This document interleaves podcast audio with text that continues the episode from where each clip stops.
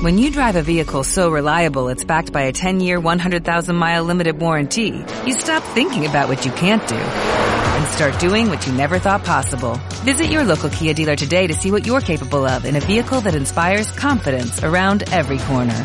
Kia, movement that inspires. Call 800-3334-KIA for details. Always drive safely. Limited inventory available. Warranties include 10-year 100,000-mile powertrain and 5-year 60,000-mile basic. Warranties are limited. See retailer for details. Iglesia Cristiana Kodesh presenta al pastor Vidal Calvillo con el siguiente tema. Consumidos por tu amor, que hemos perdido el sentido de nuestro alrededor. ¡Eh! Ya nada nos puede deslumbrar, nada en este mundo se te puede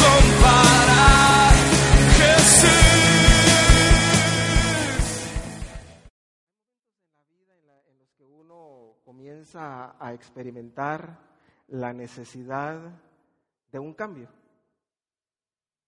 Pero el cambio al que me quiero referir esta mañana no es al cambio de que sos pecador y que vas a dejar de pecar, porque se supone que eso, en ese proceso estamos y eso es lo que estamos eh, logrando cada uno de nosotros en nuestra lucha con- contra el pecado.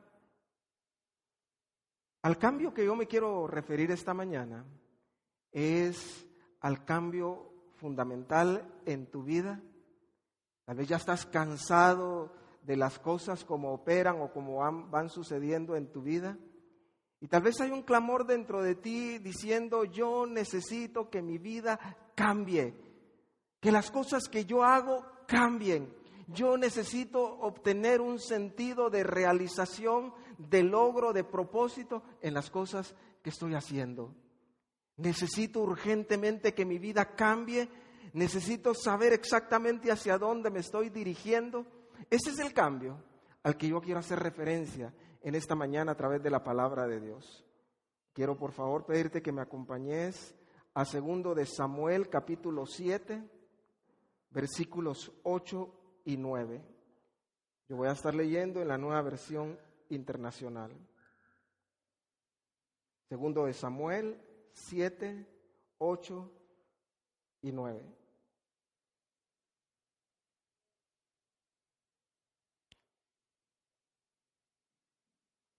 Y necesito por favor que le pongan mucha atención al pasaje. Pues bien, dile a mi siervo David que así dice el Señor Todopoderoso. Yo te saqué del redil para que, en vez de cuidar ovejas, gobernaras a mi pueblo Israel. Yo he estado contigo por donde quiera que has ido, y por ti he aniquilado a todos tus enemigos. Y ahora voy a hacerte tan famoso como los más grandes de la tierra. Pregunta sería, ¿cuántos necesitan, cuántos qui- quisieran ver un cambio en su vida? Un cambio de lograr, comenzar a lograr y a ver cosas realizadas en, en la vida. ¿A cuánto les gustaría que les pase algo que les cambie la vida? Yo creo que a la mayoría de nosotros nos gustaría ver un cambio en nuestras vidas. En este versículo que, que te acabo de leer, en estos dos versículos, hay una declaración contundente y poderosa. Es una palabra de Dios para aquel que la quiera recibir y tomar en fe. Y la palabra dice, voy a hacerte tan famoso como los más grandes de la tierra. Nosotros como cristianos, como que llevamos un montón de cosas encima y como latinoamericanos todavía peor, como estuvimos bajo la esclavitud de los españoles durante montones de años. Nos acostumbramos a estar bajo la bota opresora del que está en el gobierno. Nos robaron nuestros sueños, nuestros anhelos, Y cuando uno comienza a darse cuenta, nuestra sociedad latinoamericana es una sociedad que en su mayoría no tiene expectativas de vida. Son muy pocos los que logran sobresalir en el ámbito latinoamericano. Pero bendito sea Dios, eso está cambiando. Y está cambiando porque el Espíritu Santo de Dios está moviéndose a lo largo y a lo ancho de América Latina, motivando y despertando a jóvenes, hombres y mujeres, a niños y adultos, a querer hacer más de lo que hasta este momento han hecho en sus vidas. En, este, en, este, en esta declaración que Dios le hace al rey David, donde le declara, voy a hacerte tan famoso como los más grandes de la tierra. En esa declaración está encerrado el anhelo y el corazón de Dios para sus hijos. Pero por alguna razón la cristiandad se ha enfocado en las cosas espirituales y eso está bien. Pero hemos descuidado las cosas terrenales en términos de provocar un impacto a través de nuestro testimonio, a través de nuestras vidas. Estamos viviendo en tiempos de gracia, en tiempos de paz. Ya vendrán tiempos de persecución, tiempos difíciles, tiempos donde los que queden en la tierra tendrán que sufrir y morir como mártires. Pero ese tiempo todavía no es. Ese es el tiempo de logros, ese es el tiempo de conquista, ese es el tiempo de avanzar. Y Dios lo que desea en su corazón es hacerte un personaje relevante, un personaje famoso. ¿Cuántos de los que están aquí anhelarían ser famosos? La mayoría nos quedaríamos callados. Y algunos cuantos pensando, mm, eso es contrario al cristianismo. Lo que lo declara es Dios. Dios dice, quiero hacerte famoso. Alguien que está aquí tuvo un logro uno de estos meses y me gustó que publicó en su perfil de Facebook dándole la gloria a Jesús. Cuando yo leí eso me conmoví. Dije, Señor, muchas gracias porque eso es realmente lo que necesita el mundo. Que cuando obtienes tú un logro, le des la gloria al Señor. Que cuando obtengamos algo, nosotros digamos, fue el Señor quien lo hizo a través de mí. Y esa es la razón por la cual Dios está interesado en hacerte famoso, en hacerte conocido. Porque cuando tú seas famoso y reconocido, le darás la gloria a Dios. ¿Cuántos de los que están aquí anhelan morir como intrascendentes? como alguien que a saber quién fue, se murió, a saber. Pero esta palabra me va a hacer sentir satisfecho si por lo menos uno de los que están aquí o de los que nos escuchan en internet anhela recibir esa palabra y decir, sí Señor, yo tomo esa palabra, yo anhelo ser famoso para darte la gloria a ti, yo quiero ser el mejor en mi ámbito en mi profesión, con mis talentos. Entonces, si ese anhelo está en tu corazón, si está ese deseo de que tu vida cambie para la gloria de Dios, puede ser que en tu corazón también hayan dudas. ¿Y cómo lo hago? Y quiero decirte que en primera instancia, para provocar un cambio en tu vida, tú tienes que tener claridad si quieres tener un cambio en tu vida es fundamental que tengas claridad, es decir, que sepas qué es lo que quieres. Si tú no quieres nada, nada obtendrás. Por eso, aunque tal vez a algunos no les guste lo que yo digo, pero esa es mi forma de pensar, detesto las jubilaciones. La persona antes trabajaba para jubilarse, se jubila y es como que, bueno, terminó la vida, terminó la acción.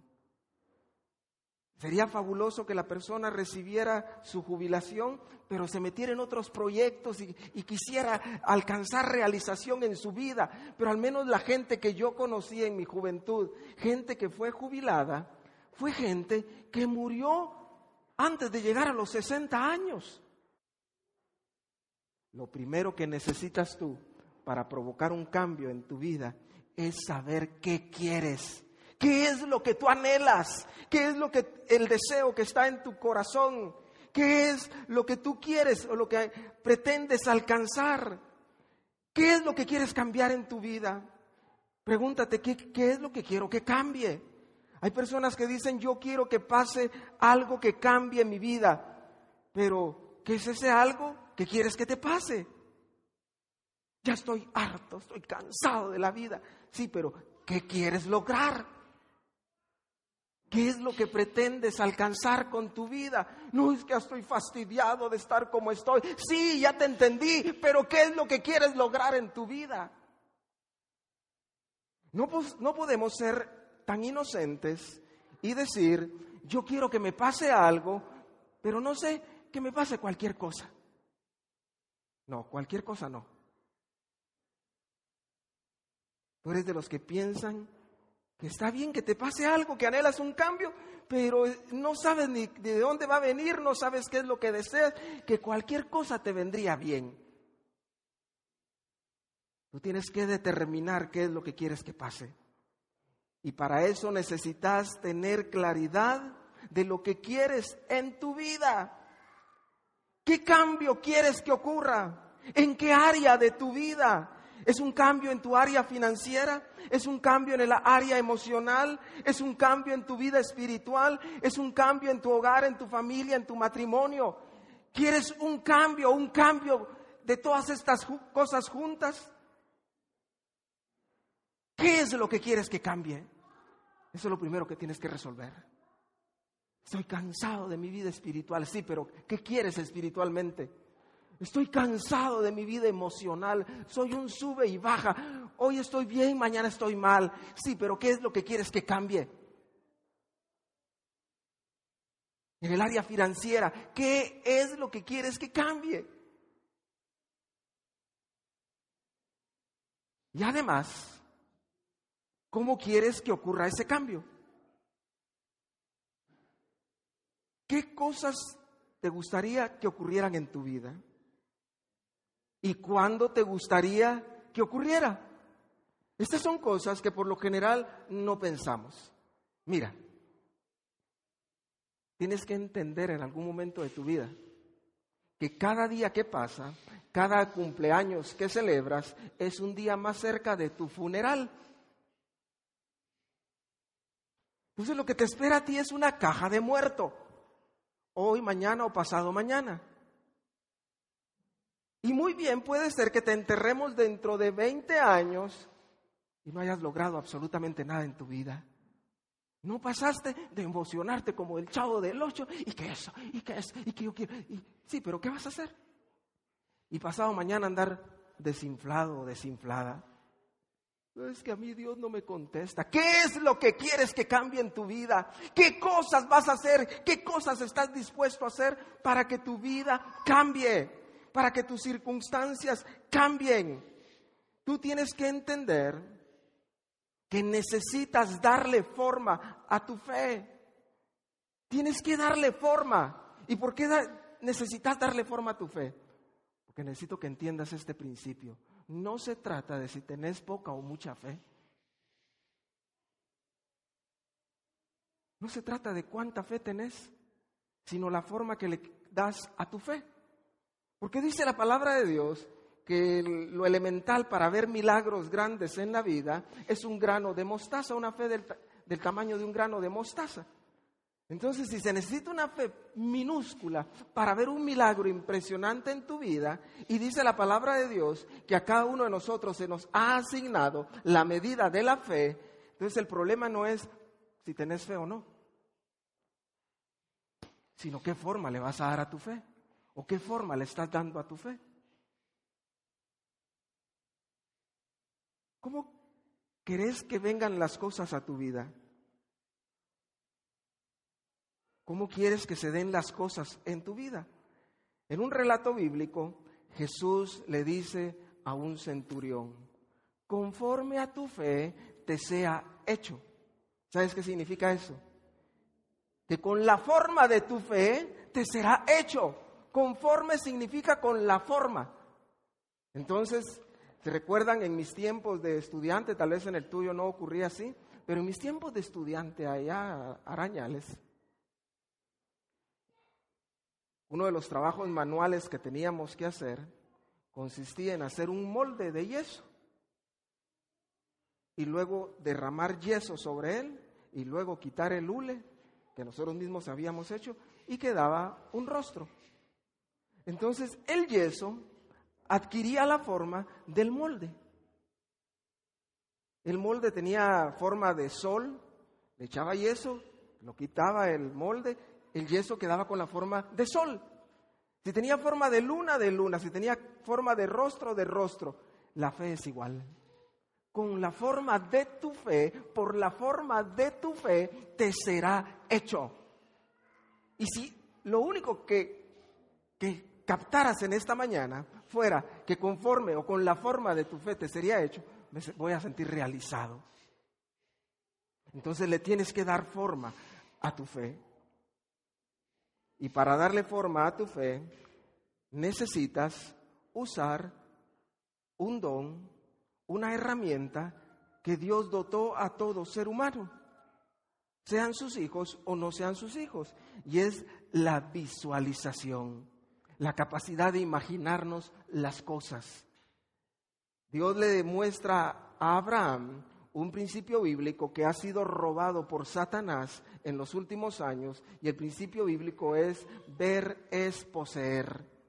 Dios le dice a Abraham, todo lo que alcance a ver tus ojos será tuyo y yo te lo daré. Ver es poseer. Y el diablo se lo robó.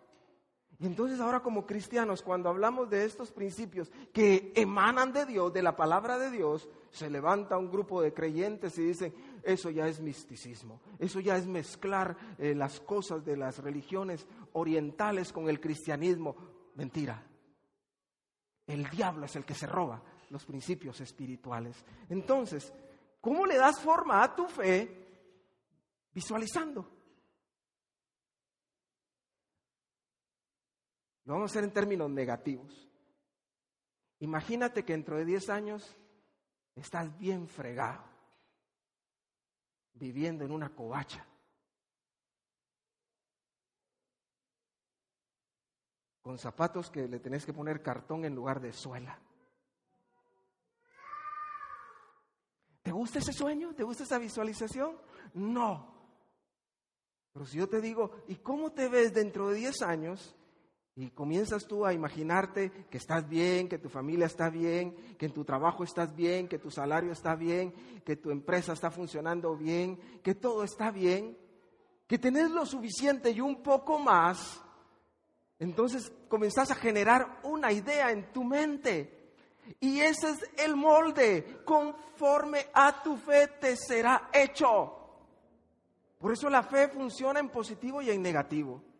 Lo que no quería que me sucediera, me sucedió, dice Job. ¿Y qué era lo que no quería que le sucediera a Job? Job no quería que sus hijos se murieran. Cada vez que uno de sus hijos salían a la calle, Job se quedaba muriendo. Y como sus hijos eran parranderos y él no los corrigió a tiempo, entonces cada vez que hacían parranda, en lugar de hablarle a sus hijos y decirle, mucha, arrepiéntanse, lo que, estás, lo que están haciendo está mal. Job venía y él era el que ofrecía sacrificios por los pecados de sus hijos. Y él, como sabía el estilo de vida que llevaban tanto los nenes como las nenas, sus hijos, él se imaginaba en cualquier momento me los van a matar. Van a estar en la fiesta y va a entrar un grupo de narcos y los van a matar. Y así fue como ocurrió. No llegaron los narcos, pero sí ocurrieron una serie de fenómenos naturales que acabaron con, los, con la vida de los hijos de Job. Lo que él no quería que le pasara, le pasó conforme a su fe le fue hecho. ¿Cómo te ves en 10 años? ¿Cómo te ves en los siguientes años? Si tú no le das forma a tu futuro, no habrá persona que lo pueda hacer por ti. Para lograr un cambio en tu vida, te tienes que motivar el segundo aspecto. Y para motivarte, Tú tienes que saber cuáles son tus recursos, cuáles son tus fortalezas, cuáles son tus debilidades. En los términos de que yo te estoy hablando esta mañana, no voy a referirme a las debilidades como tus áreas de pecado o las mías, sino que quisiera que te quede claro cuáles son tus fortalezas, cuáles son tus debilidades. Tu debilidad no es lo que no sabes hacer. Tu debilidad no es lo que haces y te sale mal. Tu debilidad no son tus complejos ni tus ataduras. Tu debilidad, tu debilidad es lo que te debilita. Tu debilidad es lo que te debilita. Piénsalo bien. Tu debilidad es lo que te roba, las fuerzas. Es lo que te debilita. No estamos hablando de áreas de pecado, sino estamos hablando de tu vida. Y, la, y el concepto es que Dios quiere transformar tu vida de tal manera que cada uno de nosotros lleguemos a ser personajes que destaquen para la gloria de Dios. Tu debilidad es lo que debilita tu fuerza. Es eso que haces durante el día y mientras lo estás haciendo te sientes aburrido. Es eso que mientras lo estás haciendo dices, y esta es mi vida. Y esto es lo que voy a hacer el resto de mi vida. Me recuerdo que cuando conocí al Señor Jesús,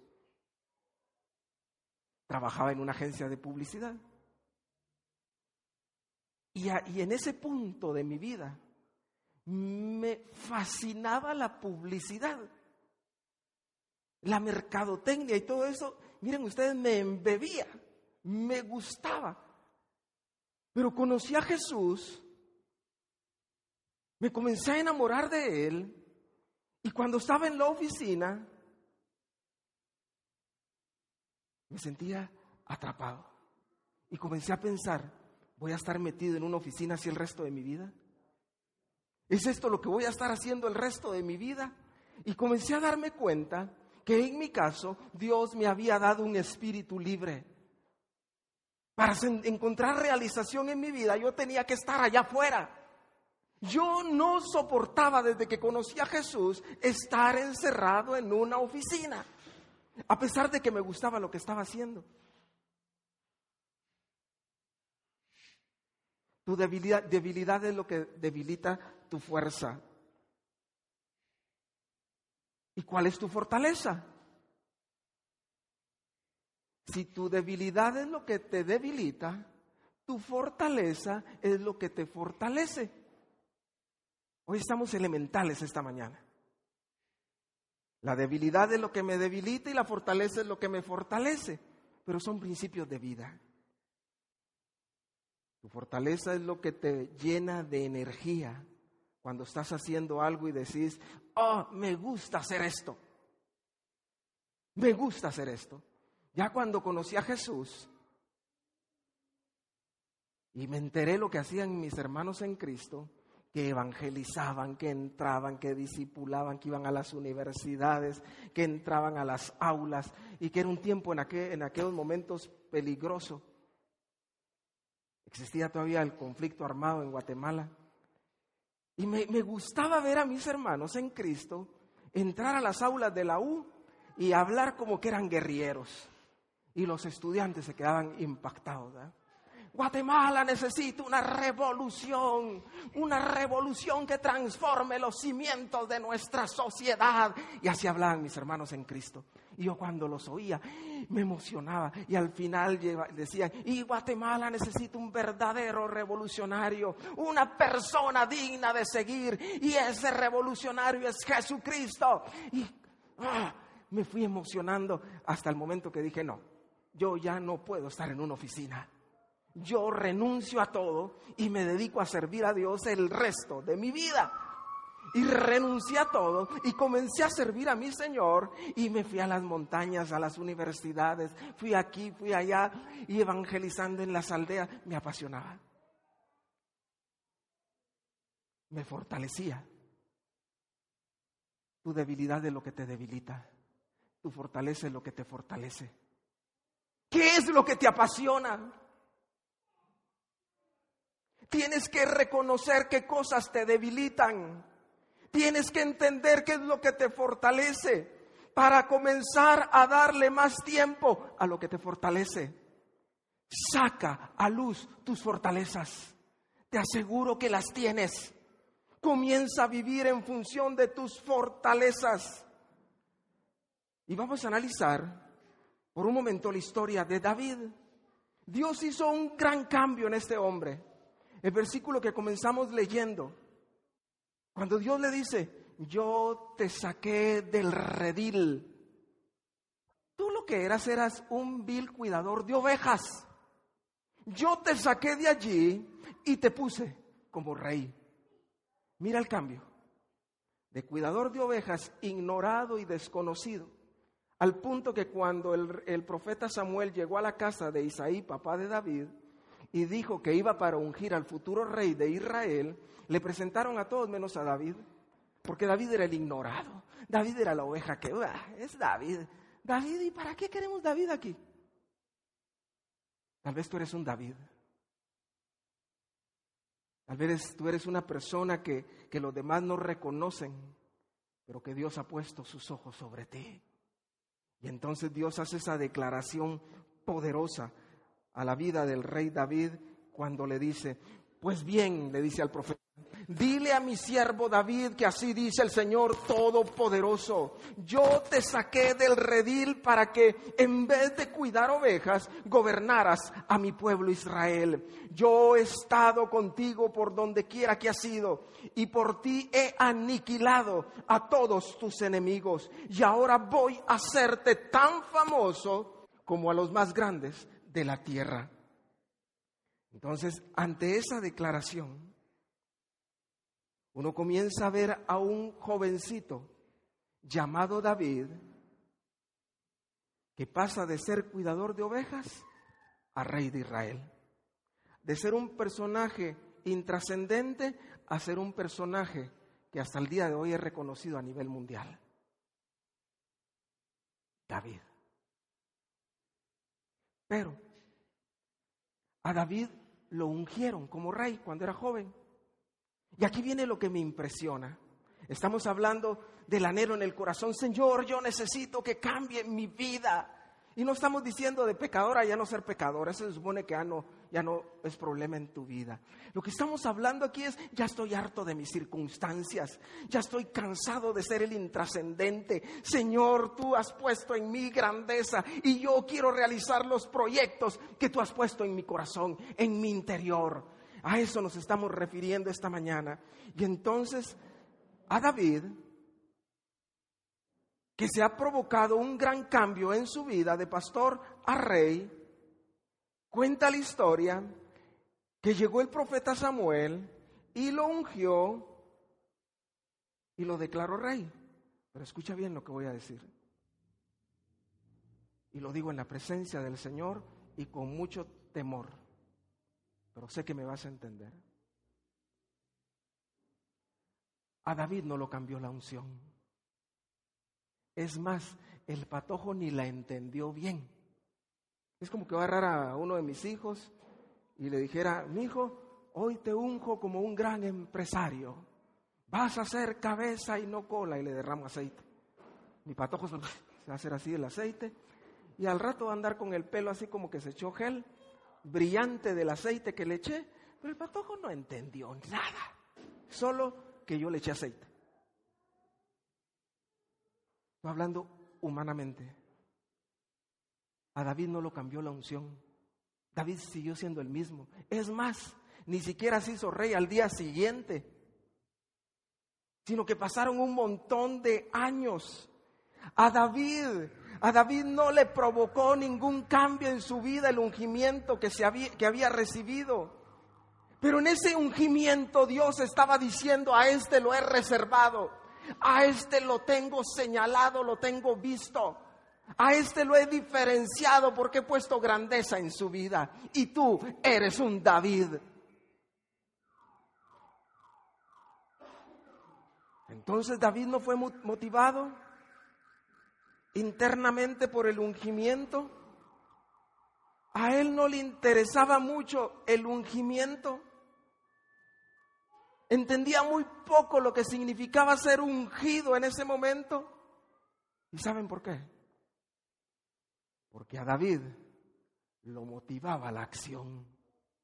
A David lo motivaba la acción. Entonces David comienza a descubrir cuál es su fortaleza. Y su fortaleza es que le gustan los desafíos grandes. Y aquí hay gente en este salón que le gustan los desafíos grandes, que no se intimidan cuando el desafío se plantea grandote. Aquí hay gente que Dios ha destinado a sobresalir.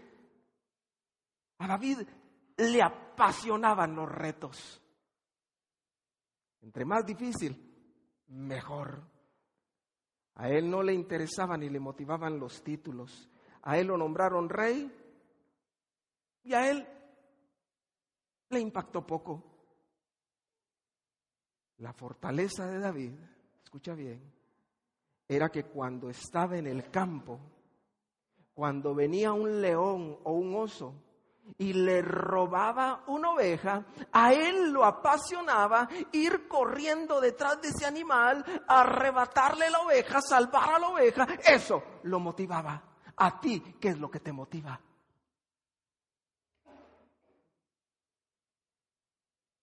¿No hay nada más horrible que a alguno de nosotros le tocara durante el resto de su vida hacer algo que no le gusta?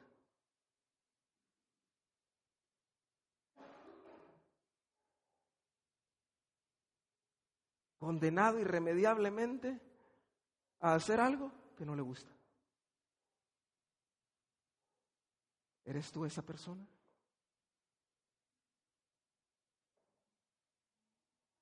A David lo motivaba el movimiento, la acción, todo lo que representaba un desafío motivaba a David. Por eso el ungimiento de Samuel a él no le produjo nada aunque era el distintivo de Dios para él. Pero en ningún lugar de la Biblia dice que David anduviera por la calle, yo soy el ungido, yo voy a ser rey de Israel. Fíjate, hermano, que yo voy a ser rey de Israel. Y cuando yo sea rey de Israel, te voy a dar un tu buen chance. Solo llega conmigo. Decís que vas de parte de fulanito de tal y yo te atiendo y vas a tener un buen chance. Jamás escuchamos al rey David en la escritura presumiendo de la unción, pero sí lo vemos asumiendo grandes retos. Vienen retos a tu vida. Para alguien que está aquí viene un desafío muy grande. Prepárate porque es inminente. Cuando te lo presenten tú vas a decir, yo no soy capaz de hacer eso. Yo no podría hacerlo. Y es verdad, pero no es en tus fuerzas, en las fuerzas de Dios. No es con tu fuerza, sino con su Santo Espíritu. ¿Qué te motiva a ti? ¿Qué es lo que te mueve? ¿Qué es lo que te apasiona? Necesitas hacerte estas preguntas porque tal vez estás trabajando en cosas que haces muy bien, las llevas a cabo muy bien, pero que no son tu fortaleza. Y tú tienes que empezar a recordar cuáles son tus fortalezas para activarlas. Por ejemplo, tú puedes decir, yo quiero y anhelo que me asciendan en mi trabajo. Eso a mí me va a poner contento, pero no. Que te asciendan en el trabajo no te va a motivar, porque eso no es lo que te apasiona. La alegría de ese cambio te va a durar un par de meses y después vas a volver a lo mismo. Si perdiste la pasión, por más que tengas cambios extremos en tu vida, no va a pasar nada, porque estás desinflado. Por eso no tienes ganas de nada, porque perdiste la pasión, porque no sabes qué es lo que te apasiona, no sabes cómo activar la pasión. Tal vez estás en tu trabajo, tal vez estás haciendo lo que estás haciendo, pero aburrido, insatisfecho. Tienes que aprender qué es lo que te apasiona. Y no se trata del lugar en el que estás, sino la motivación con lo que haces las cosas. Porque si a mí me preguntaran, ¿te gustaría hacer? Te ofrezco chance, vos hay un buen chance. Pagamos bien, así dice la gente en este tiempo, cuatro mil pesos vos. Y uno dice cuatro mil pesos y me muero de hambre. Fui a hacer un mandado a un call center y en lo que estuve parado afuera salía el montón de muchachos que trabajan en el call center a fumar. Y se entraban otra vez al call center. Y en ese entrar y salir y entrar y salir, le fui haciendo preguntas a algunos de ellos que platicaban conmigo y al rato va para adentro. Y uno de ellos me dice, ¿y qué? ¿Venís a aplicar para el chance vos? No, le dije, sinceramente no. Deberías de aplicar vos. Aquí se gana bien. Y uno puede venir vestido como se le dé la gana. Porque uno mira a la gente en el call center con chancletas, con short. Las mujeres casi como que ni siquiera se han peinado. y, aquí ganamos bien, me dijo. ¿Y cuánto te pagan? Pues cuatro mil pesos. Cuatro mil pesos.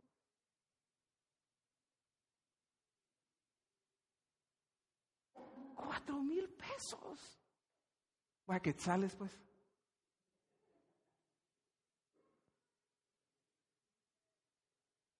Cuatro mil quetzales en este tiempo para mantener una familia no te alcanzan para nada.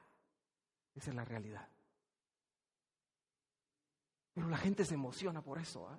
Y cuatro mil pesos. Ya cuando sienten tienen que viajar, pagar camionetas o pagar gasolina, pagar parqueo, pagar esto y lo otro, y le quedan 500, 500 quetzales para su mes. Si perdiste la pasión, aprende a recuperarla. Activa la pasión en tu vida. Piensa qué es lo que te mueve. Porque si estás apasionado por algo, no habrá nada que te detenga en esta vida. No se trata de un título, no es que alguien te diga, vos servís para esto. Tienes que saber qué es lo que te motiva. David decía, a mí me gusta la acción. Y donde hay acción, quiero estar. Ese era David. ¿Por qué crees que cuando surgió el conflicto con el gigante, David llegó Iba silbando, él iba a la refa a los hermanos. Esa era la tarea asignada. Y cuando lo mira el hermano mayor, ¿y vos qué andas haciendo aquí? Vos de chute andas aquí de metiche, vos porque querés ver qué es lo que está pasando, regresate para la casa. Así le dijo el hermano mayor. Y David cuando vio que había un gigante que estaba desafiando a los escuadrones del pueblo de Dios, dijo, ay, a este le echo reata. Ay, este lo trompaseo y le corto la cabeza. Te aseguro, no lo dice la Biblia, pero como es un principio bíblico, conforme a tu fe te es hecho, con la forma que le das a tu fe, te es hecho, te aseguro que David vio en su mente al gigante tirado en el suelo, a él montado encima y con la propia espada del gigante volándole la cabeza. Te aseguro que lo vio antes. Yo cuando jugaba fútbol, en una ocasión me tiran la pelota, estaba yo como en, en la mitad de la cancha del equipo contrario, el portero tira la pelota, yo la recibí, la subí un cachito con el pie, me hice para, en ese tiempo yo tenía agilidad, ahora solo en mi mente, ¿verdad? Subí la pelota, yo sabía que la portería la tenía aquí atrás, pero todo ocurrió en segundos, levanté la pelota, me hice para allá y en mi mente yo sabía que iba a ser gol antes de tirarla, lo vi en mi mente. Así es como funciona. Así es todo en la vida. Primero lo ves aquí y luego lo haces. Los, mm, deportistas de alto rendimiento, a ellos les enseñan a manejar su monólogo interno. El monólogo interno es la conversación con nosotros mismos en nuestra mente. Y según los científicos, cada uno de nosotros lanzamos unas 80 mil palabras al día platicando con nosotros mismos.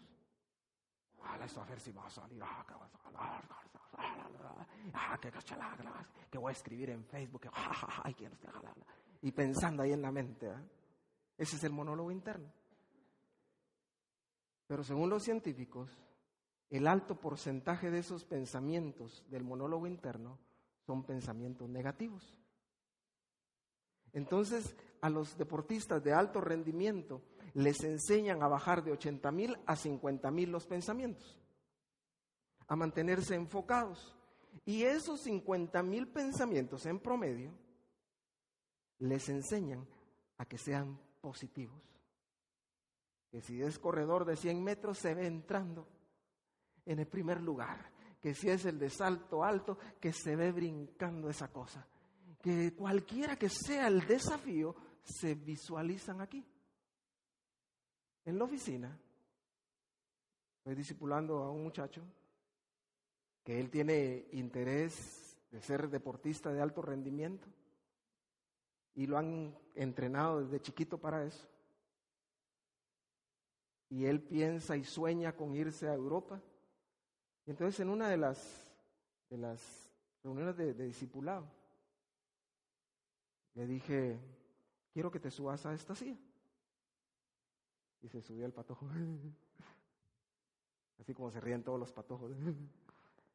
Se subió y ya estando arriba le dije, bueno, quiero que en este momento te imagines que estás por recibir el balón de oro, el mejor futbolista del mundo.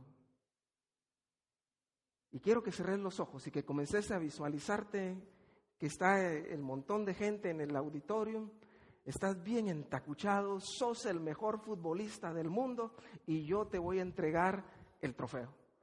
Entonces me dijo, cuando ya estés listo me avisas. Ya.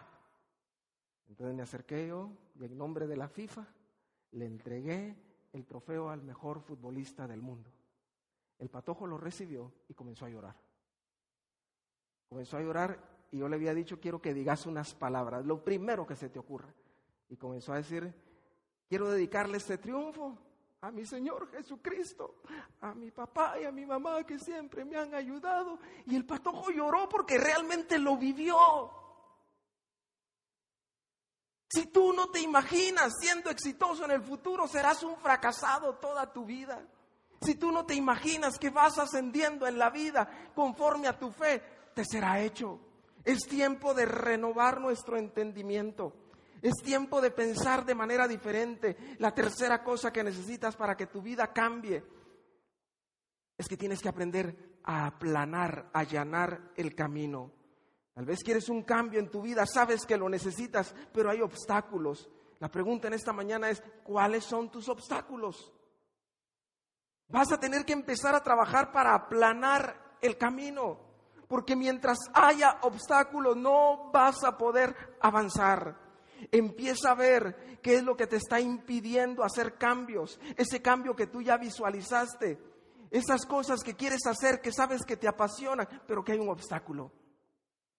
Piensa cómo vas a ir resolviendo del más pequeño al más grande de esos obstáculos, esos problemas que te están impidiendo hacer el cambio que tanto necesitas en tu vida. Si no resuelves esos obstáculos, dentro de un tiempo, esos obstáculos serán tus excusas. Y vas a decir, ¿y por qué no lo hiciste vos? Porque es que fíjate vos que la economía se puso mal. Y es que fíjate vos que el desempleo. Y es que fíjate, se te convertirán en tus excusas. No dejes que los obstáculos se transformen en excusas. Mejor aprende a decirle en el nombre de Jesús a tu obstáculo, remuévete, quítate de mi camino en el nombre de Jesús. Pon en el Señor todas aquellas cosas que están estorbando tu camino. Aplana el camino. Analiza qué es lo que puedes hacer, qué otras cosas puedes lograr. Si tienes trabajo, y si tú eres mujer y tienes hijos y trabajas, tus hijos irán creciendo. Tienes que aprender a involucrar a tus hijos. Para terminar, tres obstáculos que tuvo que enfrentar David. Número uno, hermanos celosos. Siempre vas a encontrar gente celosa y envidiosa a tu alrededor. Gente que cuando vas a hacer algo te van a decir algo como lo que le dijeron a David. Tú no puedes. Yo voy a enfrentar al gigante y tú, tú no puedes. Gente que te va a tratar de decir que es imposible.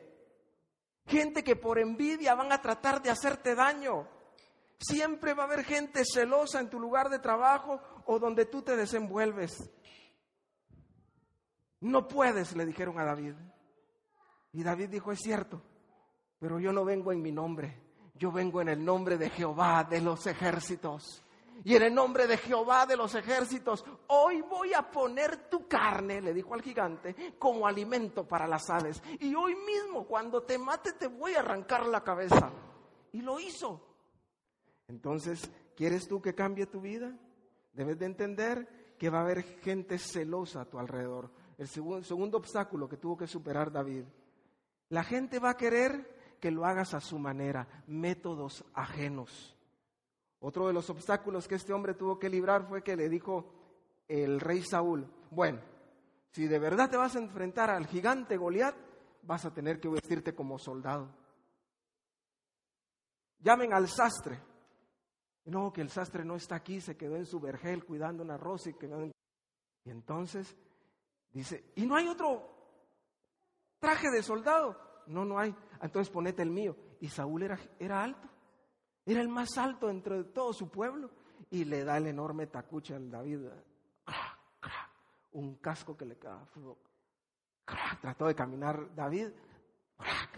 Mm, no, dijo David, con esto me miro ridículo y no me queda bien. La gente va a tratar, cuando tu vida está siendo transformada por el poder de Dios, que lo hagas a su manera. Tú lo tienes que hacer de acuerdo a tus fortalezas. Tú lo tienes que hacer de acuerdo a tu personalidad, de acuerdo a tus valores, a tu identidad. Tienes que personalizar el cambio. Y personalizar el cambio significa yo lo voy a hacer de la manera que Dios quiere que lo haga, lo voy a hacer como yo soy y no como lo hizo fulano. Yo no soy, ni tú eres, imitador de nadie. Te van a hacer sugerencias para que hagas cambio. David pasó de ser el pastor de ovejas a ser el gobernador del pueblo. Pero él seguía siendo el mismo David. El tercer obstáculo que David tuvo que enfrentar es un enemigo que lo quería matar. El gran enemigo de David era Saúl. Al principio Saúl había aceptado a David pero después empezó a tenerle envidia. Saúl representa al enemigo que te quiere destruir, al enemigo que te quiere matar. Por eso cuando comienza a haber un cambio efectivo en tu vida, siempre se va a levantar oposición de parte del maligno y si tú no entiendes esto, ahí te vas a quedar. Cuando comiences a ver oposición en tu vida, tienes que aprender y entender que está ocurriendo lo que dijo el Quijote de la Mancha. Le dice Sancho al Quijote. Señor, le dice, por donde quiera que vamos pasando, los perros salen a nuestro encuentro. Y el Quijote le contesta, tranquilo Sancho, que cuando los perros ladran es porque estamos avanzando. Y entonces cuando el enemigo comienza a ladrar, cuando la oposición comienza a levantarse contra ti, es sinónimo, es señal de que estás avanzando. No le tengas miedo a los problemas. No permitas que las circunstancias te intimiden. Si se levanta el mundo contra ti, no importa, porque Dios y tú son mayoría.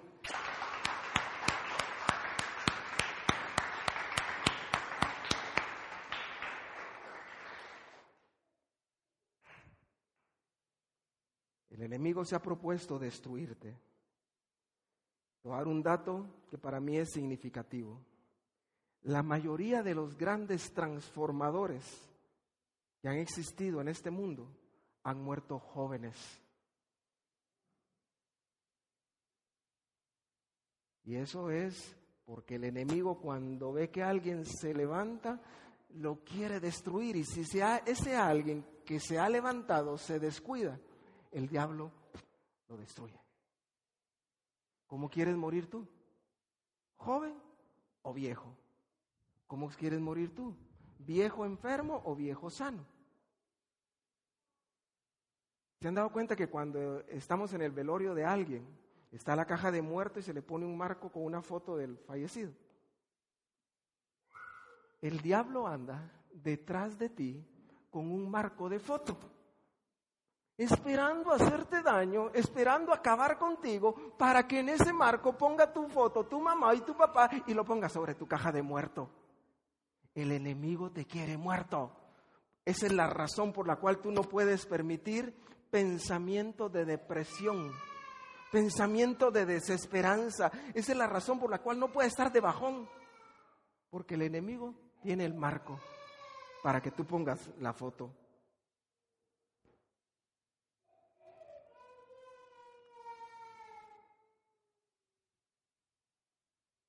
Mira esto pues. Cuando Dios le está hablando a David y le dice, y te haré como los más famosos del mundo, David ya está reinando, ya está ejerciendo el poder. Y entonces en ese capítulo 7, en el contexto, David dice, le dice a Dios, a través del profeta. Yo quiero construir un templo para mi Señor. Le dice David al profeta, ¿ya te diste cuenta que yo vivo en una casa bien bonita, bien chilera, y mi Señor no tiene ni siquiera casa? Y viene Dios y se manifiesta. Y dice, pero si yo nunca he tenido casa ni necesitado casa, le dice Dios. Y no eres tú quien me hará una casa. Será tu hijo Salomón quien me construirá casa, dice el Señor. Yo sé que te han predicado eso y tal vez tú entiendes otras cosas. Y esas otras cosas que tú entiendes de lo que Dios dijo están bien. Pero sabes, ¿qué entiendo yo? Lo que Dios le está diciendo a David cuando él dice, yo quiero construirte una casa, Señor. Y Dios le dice, no, no, no. ¿Sabes qué entiendo yo? Que Dios le está diciendo, yo quiero y prefiero que tú sigas actuando en base a tus fortalezas, no en base a tus debilidades. Yo te creé a ti como un hombre valiente, como un varón de guerra. Yo no te creé a ti como un arquitecto. Deja que tu hijo construya, porque eso será habilidad y fortaleza de tu hijo y no tuya. Y tú sigue enfrentando a tus enemigos. Dios no quiere que nosotros nos metamos en un territorio que no nos corresponde. Dios quiere que lo que es tu fortaleza sea tu fortaleza. Y que en función a eso diseñes tu futuro. ¿Necesitas un cambio en tu vida? Ahora ya sabes que Dios ha puesto delante de ti y ha servido la mesa y el ofrecimiento está abierto. Yo quiero hacerte famoso. Yo quiero hacerte famoso. Yo quiero hacerte famoso. Yo quiero hacerte famoso yo quiero hacerte famoso. ¿Qué quieres tú? Yo sé que Dios le ha hablado a alguien esta mañana. Y yo sé que dentro de ti está ese deseo, ese anhelo de decir, Señor, yo recibo tu palabra. Señor, yo la creo. Yo sé que tú quieres levantarme como alguien reconocido para que yo a ti te dé la honra y la gloria. Y vive Dios que en 10 años habrá gente que está en este salón, que estará puesta en eminencia y le estará dando la gloria a Dios. Y recordará que Dios aquí le dio la oportunidad, le habló y le dijo, yo quiero que seas famoso. Yo quiero que seas famosa.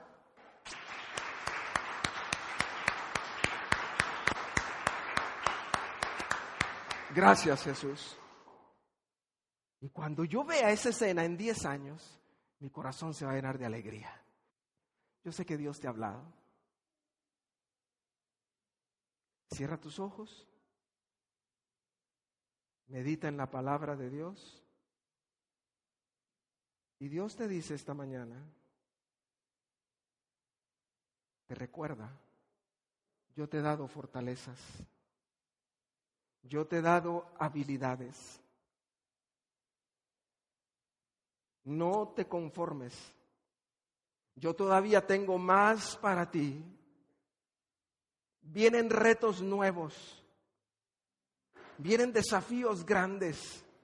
Pero pon tu confianza en mí, dice el Señor. Y si pon tu confianza en mí, yo derramaré mi gloria y mi poder en tu vida y la gente sabrá y la gente tendrá que reconocer que yo estoy contigo, porque yo te he escogido, dice el Señor, para hacerte trascendente.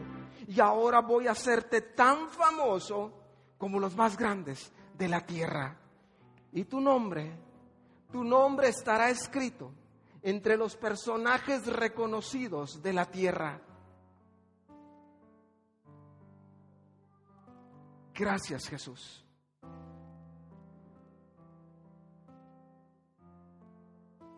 Quiero pedirte en el nombre de Jesús que con tus ojos cerrados suavemente te pongas de pie.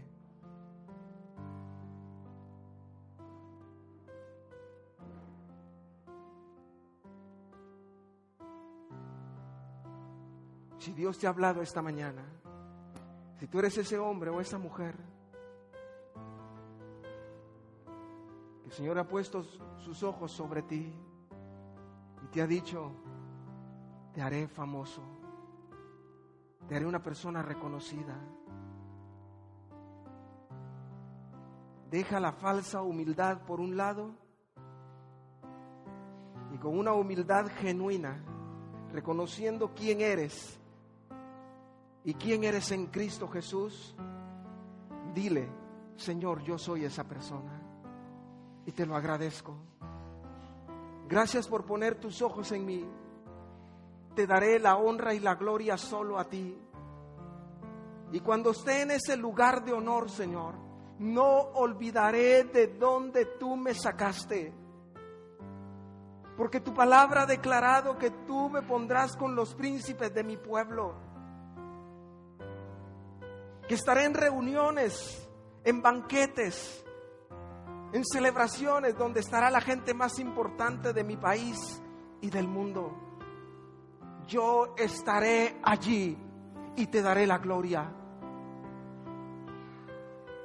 Quiero que mi vida cambie, Señor.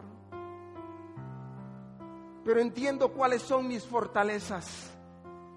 Quiero que mi vida cambie. Entiendo que habrán dificultades, pero seguiré adelante quiero que mi vida cambie porque hoy la pongo en tus manos. En el nombre glorioso y bendito de Jesús. Amén y amén. Iglesia Cristiana Codes presentó al pastor Vidal Calvillo. Hasta la próxima.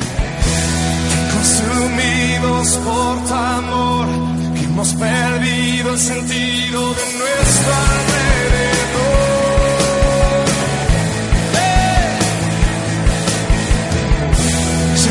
nos puede deslumbrar, nada en este mundo se te puede